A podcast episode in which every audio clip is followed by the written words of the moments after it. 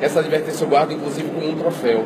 Eu acho que ah, o que redimiu aquela noite pavorosa que o país assistiu da, votação do impeachment da Dilma foi justamente o cuspe na cara do fascista.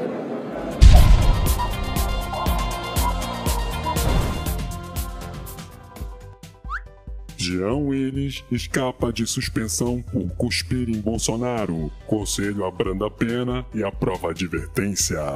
Pois é, para quem não se lembra, no ano passado, durante a votação do processo do impeachment da presidenta, Jean Willis desferiu uma cusparada no seu coleguinha Jair Bolsonaro em plena Câmara dos Deputados. E agora, como punição a essa conduta, a lhama cuspidora recebeu apenas uma advertência lida em plenário. Tá de sacanagem, né? E pelo visto o ex-BBB não aprendeu a lição não, pois reafirmou que faria tudo de novo. Olha só. Mas eu cuspiria de novo naquela circunstância. Naquelas circunstâncias eu cuspiria de novo. Se você me perguntasse isso antes daquele dia, eu diria que eu jamais cuspiria na cara de uma pessoa, porque meus valores não permitem isso. Mas depois de seis anos sendo insultado, e esse insulto não é um delírio, muita gente aqui, inclusive jornalistas, presenciaram várias vezes os insultos homofóbicos, depois de seis anos sendo difamado, e depois dele ter feito apologia a um torturador e ter me chamado de queima-rosca naquela noite, é, eu cheguei no meu limite. E aí eu cuspi por esse motivo e cuspiria de novo.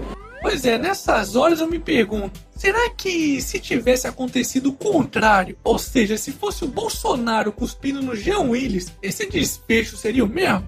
Bom, mas e por falar em Bolsonaro, Petistas e movimento negro acionam Bolsonaro na Procuradoria-Geral da República por falar contra quilombolas. em mais um show de stand-up, é, quer dizer, em uma palestra no Clube Hebraica no Rio de Janeiro, o aspirante a presidente da República para 2018, Jair Bolsonaro, soltou a seguinte pérola.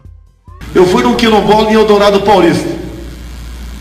Olha, o, o afrodescendente mais leve lá pesava sete arrobas. Não fazem nada. Eu acho que nem para procriadores serve mais. Ai ai, não é possível um candidato à presidência da República com esse tipo de discurso, né? Bom, mas em matéria de criar tretas, quem será que ganha essa disputa, hein? Jean Willis ou Jair Bolsonaro? Eu vou deixar uma enquete para votação aqui no canto da tela. É só clicar no izinho. Hashtag Chupa Treta News. Momento E aí, já comprou seu otarinho? Então façam que nem a Fernanda e o Luciano, que me mandaram uma foto do otarinho e da otarinha passeando em Fernando de Noronha. Oh, que legal! Leva aí o caralho! O quê? Ainda não comprou o seu? Então corre lá na lojinha. Eu vou deixar o link aqui na descrição do vídeo. Publicitário Duda Mendonça assina acordo de delação premiada.